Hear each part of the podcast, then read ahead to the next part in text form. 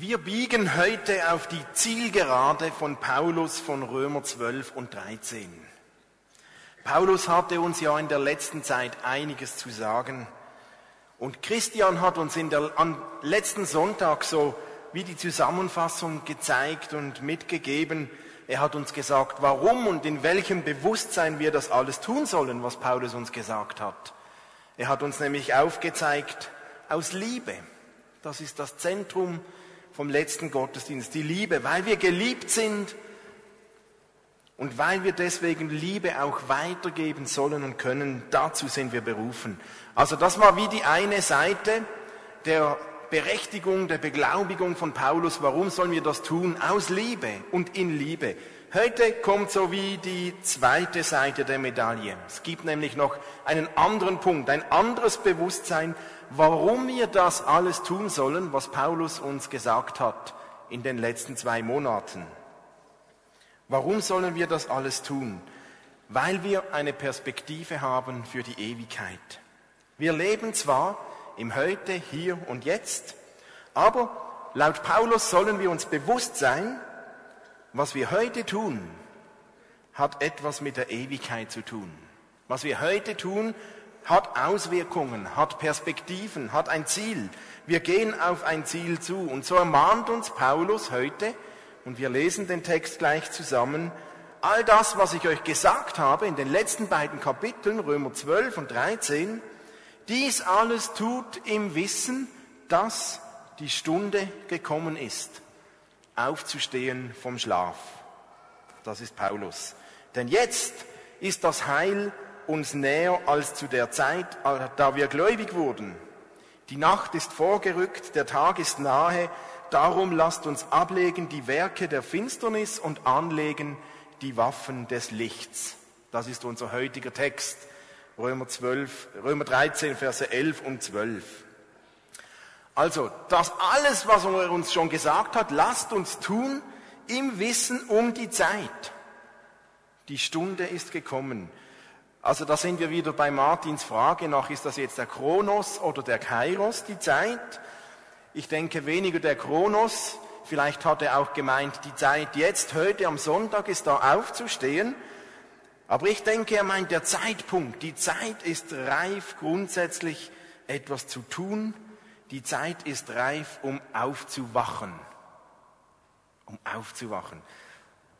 Steht doch mal alle auf. Ja? So ein bisschen die Beine lockern, etwas die Arme schütteln, einmal so richtig strecken. Gut. So als kleine Vorbeugung, jetzt dürft ihr wieder hinsetzen, Dankeschön. Ähm, aber vielleicht habt ihr gemerkt, das hat eine Auswirkung, oder? Wenn wir aufstehen und uns kurz bewegen, dann sind wir automatisch wacher. Dann sind wir fitter. Da, da, da, da entsteht was. Da sind wir gleich viel in größerer Erwartung. Und ich denke, wenn Paulus sagt, es ist Zeit aufzustehen vom Schlaf, war das wahrscheinlich keine prophetische Aussage für die nächste Predigt, sondern es war Aufforderung ganz grundsätzlich, diese Dynamik, die wir erleben, wenn wir schon nur aufstehen, in unser Leben aufzunehmen. Schauen wir uns das ein bisschen genauer an. Es ist Zeit, die Stunde ist gekommen, aufzustehen vom Schlaf. In der Bibel wird das Bild vom Schlaf neben dem Schlafen, wie wir das kennen, oft benutzt als Symbolik für eine bestimmte Haltung dem Glauben gegenüber. Also Schlaf vermittelt so ein bisschen einen negativen Touch, nämlich eine Einstellung der Gleichgültigkeit, der Trägheit, eine fehlende Reaktion gegenüber Gott. Es ist so eine Symbolik für Ignoranz, für fehlendes Leben.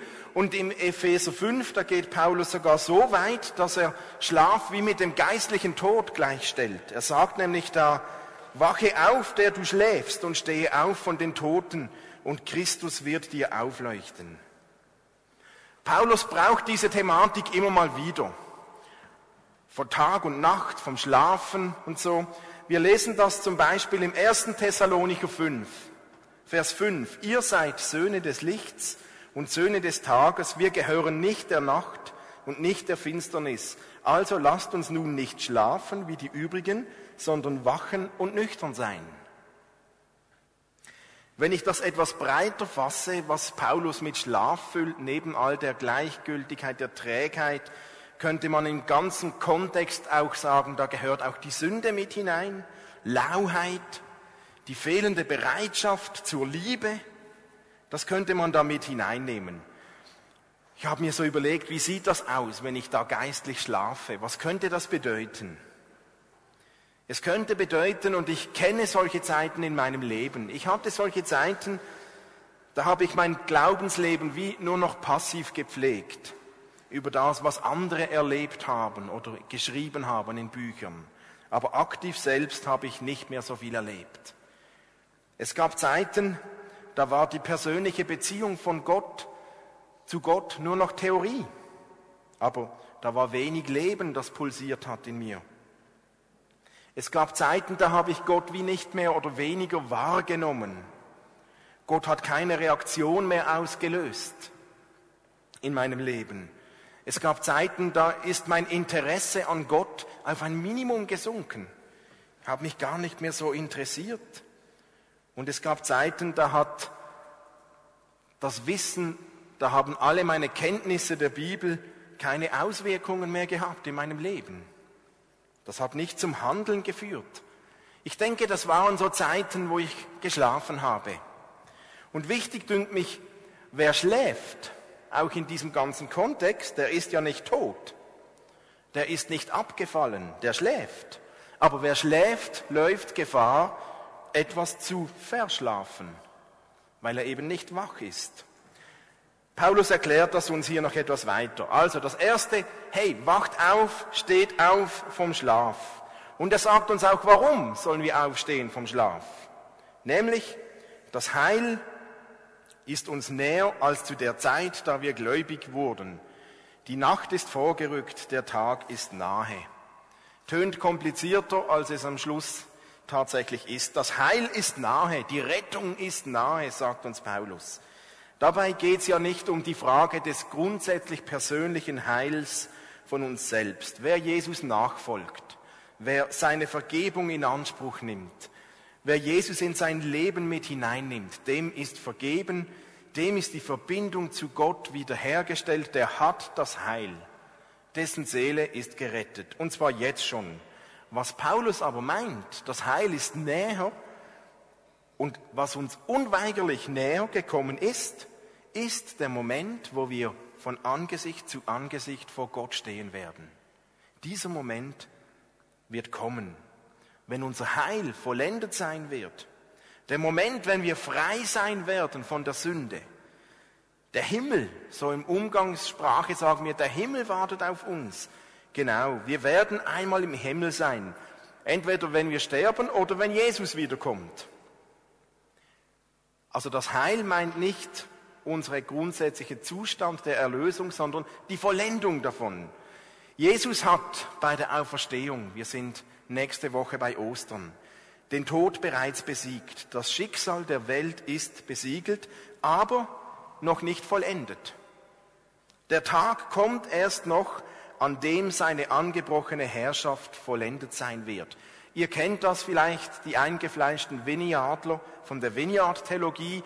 Das Reich Gottes ist bereits angebrochen, aber es ist noch nicht vollendet. Und wir leben in dieser Zwischenphase, im schon jetzt und im gleichzeitig noch nicht vollendet. Und Paulus sagt uns hier, hey, vergesst nicht, wir haben nicht unendlich viel Zeit, weil es kommt noch etwas auf uns zu. Und das kommt unweigerlich. Ob wir das glauben oder nicht, ob wir das gut finden oder nicht, ob wir das wollen oder nicht, es kommt noch etwas auf uns zu. Vor zwei Wochen habe ich das kurz schon angetönt im Römer 12. Es wäre einseitig, wenn wir unseren Glauben nur auf das Hier und Jetzt begrenzen würden. Natürlich leben wir hier und jetzt, aber es kommt noch etwas auf uns zu. Wir haben eine Perspektive in unserem Glauben. Wir zielen auf etwas hin. Unser Glaube hat einen Sinn, weil wir möchten einmal in alle Ewigkeit direkt mit Gott zusammenleben. Von Angesicht zu Angesicht mit Gott. Und das entscheidet sich daran, wie wir heute leben. Aber die Auswirkung davon beeinflusst die ganze Ewigkeit. Paulus sagt es uns so, hey, die Nacht ist vorgerückt, der Tag ist nahe. Und Paulus nimmt da das Bild des Schlafes nochmals auf mit der Nacht und er redet dabei auch über die Finsternis. Die Nacht symbolisiert die Zeit, in der Gott noch nicht die volle Herrschaft hat. Wir leben in der Spannung, schon jetzt, aber noch nicht vollendet in dieser Zwischenphase. Und diese Spannung kann man vielleicht als die Dämmerung bezeichnen, im Kontext, was Paulus hier sagt. Es gibt schon Spuren des Lichts, aber noch nicht vollständig. Es gibt auch noch die Dunkelheit, aber der Tag kommt. Und der Tag symbolisiert Paulus und verbindet er mit dem Licht. Die Bibel beschreibt ja oft Gott mit Licht. Ich bin das Licht der Welt, hat Jesus von sich selbst gesagt. Und der Tag wird in der Bibel bezeichnet als die Zeit der Herrlichkeit nach der Auferstehung. Das hat was mit Gott selbst zu tun. Der Tag des Herrn wird kommen. Und da ist der Tag gemeint, an dem Jesus wiederkommen wird. Ja, hey, Jesus wird wiederkommen. Der kommt nochmals. Ganz klar. Und er wird so deutlich wiederkommen, dass jeder Mensch das merken und realisieren wird. Und das wird dann der Anfang der Vollendung sein seines Reiches. Jesus wird wiederkommen. Paulus sagt uns eigentlich, hey, denkt ja nicht, ja, das hat ja noch Zeit, der kommt noch lange nicht. Der Tag bricht schon an.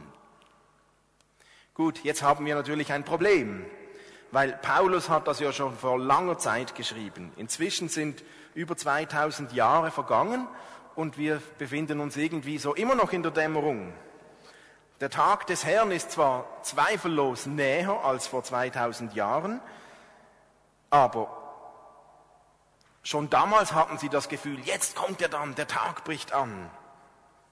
Jetzt ist es bald soweit. Also unser Problem ist, warum sollten wir uns heute auf etwas ausrichten, unser Leben auf etwas ausrichten, von dem wir gar nicht wissen, ob es vielleicht immer noch 3000 Jahre dauert oder nicht. Wie gehen wir damit um? Wir wissen ja nicht, wann das sein wird. Die haben schon vor 2000 Jahren gedacht, es ist jetzt dann soweit. Jesus hat uns eine Geschichte weiter überliefert in Matthäus 24. Da redet er von Knechten, die auf ein Haus aufpassen und auf ihren Herrn warten. Der kommt anscheinend irgendwann wieder. Und irgendwann denkt sich der eine Knecht, ja, der kommt noch lange nicht. Und dann begann er schlechte Dinge zu tun, seine Arbeit zu vernachlässigen, und dann unerwartet kommt der Herr doch und er findet seinen Knecht, der nicht bereit ist, der mit falschen Dingen beschäftigt ist und, und nicht das tut, was der Herr von ihm erwartet. Dieser Knecht war nicht bereit. Eine interessante Geschichte. Letzthin hat mich auf der Straße bei EE e jemand gefragt oder hat mir jemand gesagt, ja, wenn du das so sagst, dann reicht das doch eigentlich, wenn ich mich noch für Gott entscheide, wenn ich 80 Jahre alt bin, oder? Das reicht doch auch dann noch. Das muss doch nicht jetzt sein. Das war ein junger Typ, der mich das gesagt hat. Und ich habe ihm gesagt, klar, klar reicht das auch mit 80 noch. Go for it. Das Problem ist nur, du weißt nicht, ob du 80 wirst. Und ich glaube, Paulus, Paulus will uns etwas Mut machen, hier nicht mit dem Feuer zu spielen.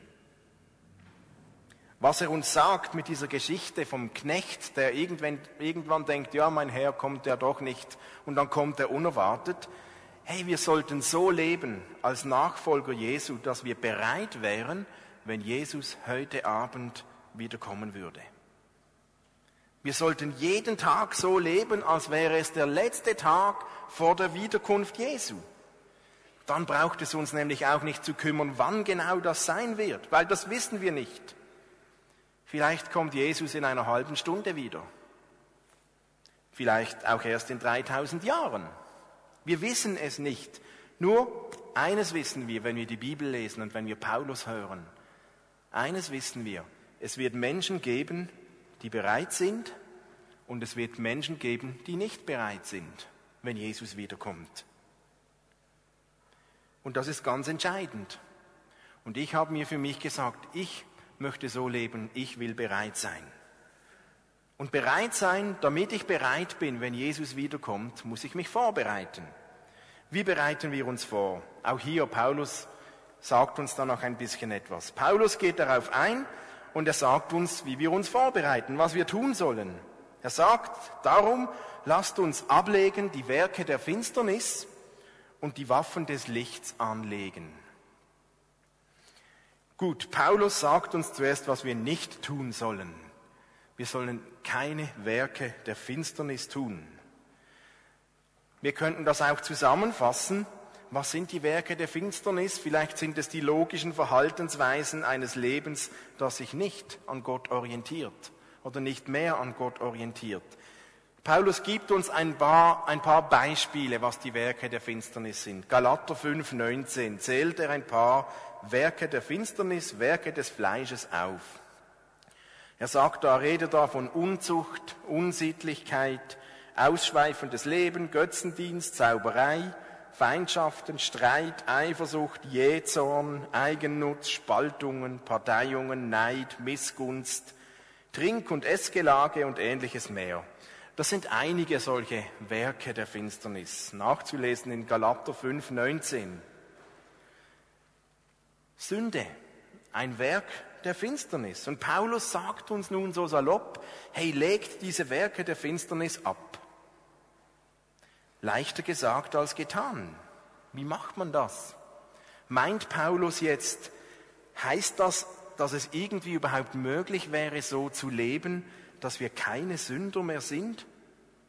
Ich glaube es nicht, dass Paulus das meint. Ich komme gleich nochmals auf diesen Punkt zu sprechen.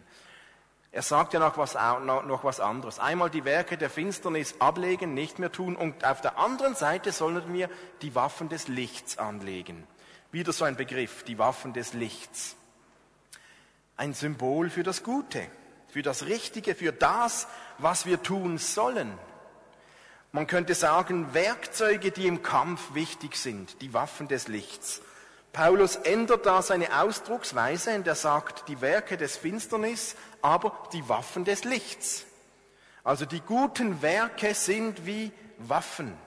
Sie kämpfen für das Licht. Wo diese guten Werke wirksam werden, dort wird es Licht. Das sind Waffen des Lichts. Und als Christen gehören wir ja zu dem, der von sich sagt, ich bin das Licht der Welt. Durch ihn, durch diesen Jesus, durch das Licht, das er ist, haben wir die Waffen des Lichts. Wenn wir also tun, was Gott uns sagt, dann benutzen wir eigentlich automatisch diese Waffen des Lichts. Ein bisschen konkreter. Wir finden da auch wieder von Paulus in Epheser 6 eine Aufzählung von solchen Waffen. Und man nennt das so die geistliche Waffenrüstung. Da beschreibt Paulus Dinge, die uns helfen, solche Waffen des Lichts. Aber eigentlich umschreibt er mit dieser geistlichen Waffenrüstung nichts anderes, als was er uns schon in den letzten beiden Kapiteln des Römerbriefes aufgezählt hat. Paulus sagt also da nicht etwas total Neues, sondern vielmehr versucht er, wie dem, was er in den letzten beiden Kapiteln bereits gesagt hat, nochmals Nachdruck zu verleihen. Und ich habe das noch interessant gefunden, dass wir fast alle diese Bestandteile der Waffenrüstung von Epheser 6 in Römer 12 finden. Zum Beispiel der Gurt der Wahrheit nennt Epheser 6. Im Römer 12, Vers 9 haben wir gehört, eure Liebe sei ohne Heuchelei. Oder die Waffenrüstung beschreibt den Panzer der Gerechtigkeit. Im Römer haben wir gehört, vergeltet nicht Unrecht mit Unrecht, sondern überlasst das Rechtschaffen Gott. Die Schuhe der Bereitschaft, ein Teil der Waffenrüstung. In Römer 12, Vers 11 haben wir gehört, lasst nicht nach in eurem Eifer. Dient dem Herrn. Das hat etwas mit dieser Bereitschaft zu tun. Der Schild des Glaubens. Paulus hat uns gesagt, strebt nach Besonnenheit, nach dem Maß des Glaubens, das euch gegeben ist. Der Helm des Heils. Und Paulus hat uns im Römer gesagt, seid fröhlich in der Hoffnung auf euer Heil. Das hat was mit unserem Heil zu tun. Das Schwert, das Wort Gottes, ist wie die Zusammenfassung, dass das, was wir tun, wenn wir Paulus umsetzen, verabscheut das Böse, haltet am, am Guten fest. Und im Epheser 6 schließt Paulus diese Aufzählung von der Waffenrüstung ab, über alles betet. Und in Römer 12 hat uns Paulus gesagt, seid beharrlich im Gebet. Wenn wir uns also überlegen, was sind diese Waffen des Lichts, dann sollten wir nochmals zurückschauen in Römer 12 und 13. Wenn wir versuchen, das, was wir in den letzten beiden Monaten miteinander angeschaut haben, umzusetzen, dann sind wir im Begriff, die Waffen des Lichts, wie Paulus es nennt, zu gebrauchen. Wie erkennen wir solche Werke der Finsternis oder des Lichts? Wie kann ich wissen, ob das, was ich tue, nun gut oder schlecht ist? Vielleicht fragst du dich in dem, was du tust, Fördert das, was du tust, die Liebe in mir, die Liebe um mich herum? Wenn ja, tendiert es in eine Waffe des Lichts. Wenn nein, ist es vielleicht eher ein Werk der Finsternis. Oder fördert das, was ich tue, meinen Glauben, meine Gottesbeziehung, fördert das das Leben? Und vielleicht entdeckst du Dinge, die nicht förderlich sind. Dann arbeite daran, die nicht mehr zu tun. Du wirst Dinge entdecken, die förderlich sind, der Liebe, dem Leben, dann fördere diese, tu diese und vielleicht entdeckst du Dinge, die neutral sind. Es geht also bei den Werken des Lichts nicht nur um die klassischen oder in erster Linie um die klassischen frommen Aktivitäten, wie wir sie immer zuerst hören, Bibel lesen, stille Zeit, Worship, Gebet, sondern es geht um den ganz praktischen Lebensstil in unserem Alltag. Und wir sollten, bevor ich euch, oder ich zähle euch das nicht alles nochmals auf, die letzten zwei Monate haben wir uns damit beschäftigt. Paulus leitet das ja ein. Tut all das, was ich euch jetzt aufgezählt habe, eben im Wissen um die Zeit, die Stunde ist gekommen. Also was sollen wir tun? Schauen wir nochmals zurück, Römer 12. Ich wiederhole jetzt nicht die letzten fünf, sechs Predigten, aber wenn ihr einen Reminder braucht von Paulus, dann lest nochmals Römer 12. Oder geht auf unsere Homepage und dort könnt ihr alle Predigten nochmals anhören. Ihr könnt auch die Predigtzettel als PDF-Datei runterladen. Was Paulus uns hier sagt, ist wie der Abschluss. All dies tut in diesem Wissen. Die Zeit, die Stunde ist nahe. Der Tag kommt bald. All das sollen wir tun. Noch ein Gedanke zum Schluss.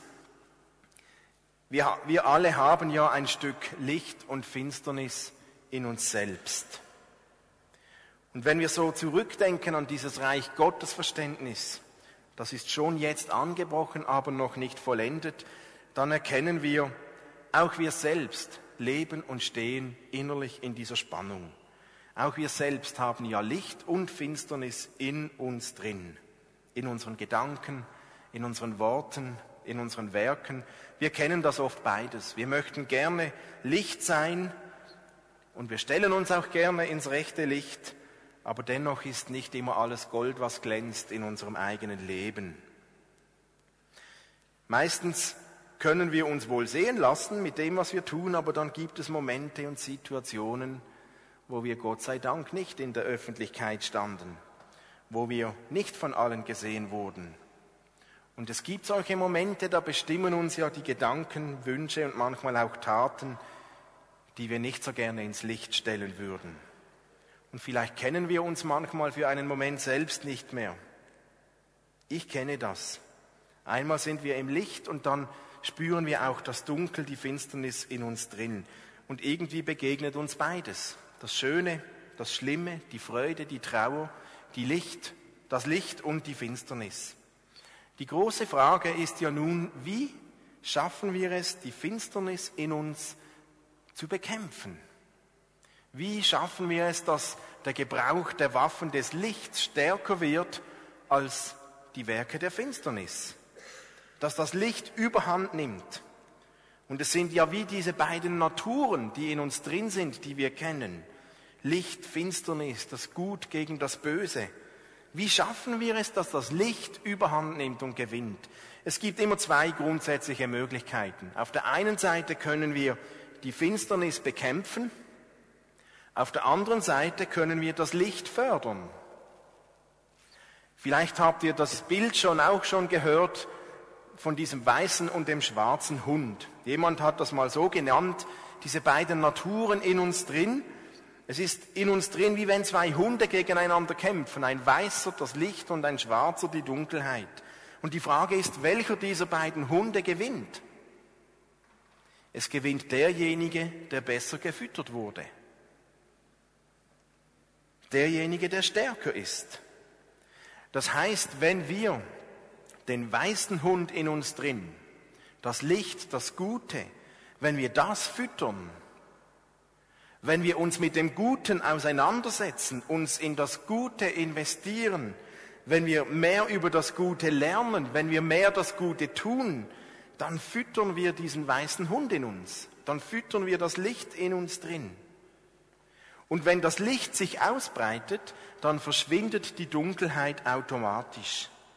Also vielleicht sollten wir uns gar nicht zu sehr immer nur um die Werke der Finsternis in uns drehen und denken, ah, wie werde ich die endlich los? Vielleicht sollten wir vielmehr die, Werte, die Werke des Lichts fördern, das Gute fördern. Und wenn das Licht mehr Platz bekommt, wird das Dunkle automatisch kleiner werden. Wie füttern wir diesen Hund des Lichts? Das hat damit zu tun, wie wir leben. Das hat damit zu tun, was wir lesen, was wir uns anschauen, was wir hören, was wir reden, was wir tun, was wir denken, was wir glauben. Es hat damit zu tun, ob wir das umsetzen, was Paulus uns gesagt hat in den letzten beiden Monaten. Ich habe gemerkt, so ein paar praktische Beispiele bei mir. Ich selbst entscheide mich ja, welche Filme ich anschaue. Ich entscheide mich, wo ich ein Bier trinken gehe. Ich entscheide mich, was ich an meinem freien Nachmittag tue. Ich entscheide mich, welches Buch ich lese. Ich entscheide mich, welchen Einflüssen ich glaube. Und es gibt tagtäglich viele Momente, wo ich einen dieser beiden Hunde in mir drin füttere. Und die Entscheidung schlussendlich liegt bei uns selbst. Welchen Hund will ich füttern? Füttere ich mehr den weißen Hund, das Licht, das Gute, oder gebe ich mehr der Finsternis Raum? Ich glaube, wir können und wir dürfen ohne Krampf uns für das Licht entscheiden, weil wir nicht nur müssen und denken, wir müssen uns jetzt, sondern wir haben auch den Zugang zu der Kraft Gottes, die uns hilft. Gott gibt uns diese Kraft, er gibt uns seine Hilfe, weil wir schon im Licht leben. Und ich möchte da gerne nochmals Jesus und Paulus zum Schluss zu Wort kommen lassen. Jesus sagt, ich bin das Licht der Welt. Wer mir nachfolgt, wird nicht in der Finsternis wandeln, sondern wird das Licht des Lebens haben. Paulus sagt uns, denn einst wart ihr Finsternis, jetzt aber seid ihr Licht im Herrn wandelt als Kinder des Lichts.